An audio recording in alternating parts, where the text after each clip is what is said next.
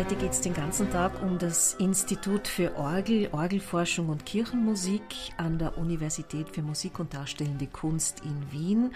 Mir gegenüber ist der Institutsleiter Johannes Ebenbauer.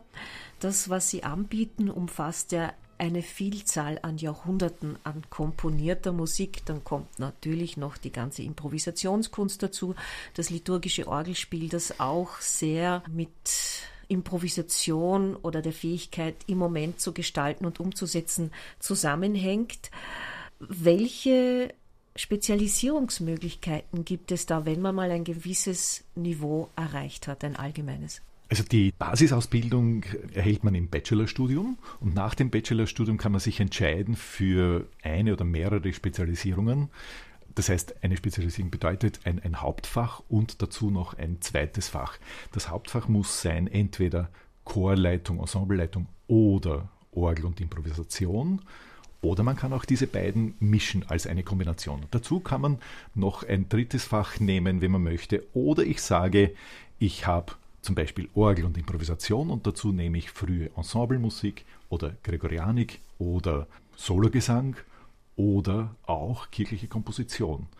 Oder das gleiche Spielchen mit meinem äh, Hauptfach Chor- und Ensembleleitung, wo ich wieder die frühe Ensemblemusik dazu nehmen könnte, die Gregorianik dazu nehmen könnte, die Sologesangsausbildung dazu nehmen könnte oder auch Tonsatz und Komposition. Sehr oft machen Leute drei Teildisziplinen sozusagen. Und das zeigt schon die Riesenbandbreite unseres Studiums und der, Studieninhalte, die eben bei der Gregorianik beginnen, dann über die frühe Ensemblemusik heraufgehen bis Renaissance und Frühbarock. Natürlich spielt Bach, Händel, Fuchs und wie sie alle heißen eine, eine große Rolle bei uns. Natürlich auch die Wiener Klassik und Romantik mit Mozart, Schubert, Haydn, Beethoven, Bruckner, Brahms und das ganze 20. Jahrhundert. Sie selbst haben in Graz studiert, waren dann auch am Wiener Stephansdom tätig, sind sehr der Franziskanerkirche verbunden, haben Vokumenta gegründet und vieles mehr. Inwieweit spielt Ihre eigene künstlerische Tätigkeit auch mit hinein in Ihre Tätigkeit als Institutsleiter? Naja, ich glaube, dass es schon gut ist, wenn man in der Lehre tätig sein möchte, dass man zurückgreifen kann auf eine reiche berufliche Erfahrung. Und die hat bei mir konkret sich wesentlich am, am Stephansdom abgespielt natürlich, wo ich als Domkapellmeister vor allem für das ganze Vokale, Instrumentale zuständig war, wo ich aber auch jede Woche regelmäßig Gottesdienste zu spielen hatte an der Orgel, was ich damals ein bisschen eigenartig gefunden habe, ich es aber immer sehr gerne gemacht habe und später betrachtet, Gott sei Dank habe ich das immer gemacht. Und später bin ich dann wieder eher auf die Orgel gegangen. Das hängt auch zusammen mit, mit der beruflichen Tätigkeit, die sich ergeben hat auf der Musikuniversität. Und die Franziskanerkirche, das war ein Zufall eigentlich, dass ich zu der dazugestoßen bin, weil ich einen Probenraum gesucht habe für meinen damaligen Chor und der damalige Pater Gottfried hat mich dann gleich in das Team geholt, weil es um die Restaurierung der ältesten Orgel von Wien gegangen ist. Und so hat sich das entwickelt und jetzt bin ich verantwortlich für diese eigentlich, sage ich immer, Stradivari unter den Orgeln und ein fantastisches Instrument. Das ist wirklich ein außergewöhnliches Instrument, das sich hier befindet.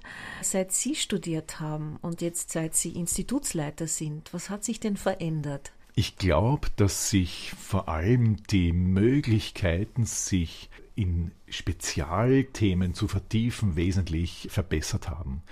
Das Basisstudium, das war auch zu meiner Zeit, auch in Graz, sehr vergleichbar mit dem Basisstudium, das wir derzeit haben, wo es einfach darum geht, dass man die, das Handwerk erlernt und beherrschen erlernt. Dann gehört natürlich immer eine Begabung dazu, die kann man nicht erlernen, die muss man haben, aber man kann gefördert werden in den Begabungen. Und das war zu meiner Zeit genauso wie es auch jetzt hoffentlich ist. Es ist unser Job als Lehrende, dass wir die Potenziale der jungen Leute und die, die Begabungen erkennen und die bestmöglichst unterstützen, dass sie zu den Fähigkeiten kommen, die, sie, die in ihnen schlummern.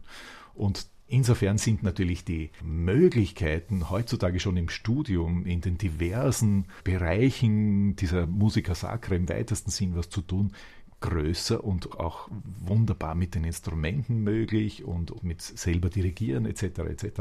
Aber im Wesentlichen ist es seit, seit Jahrzehnten die, die gleiche Basisausbildung.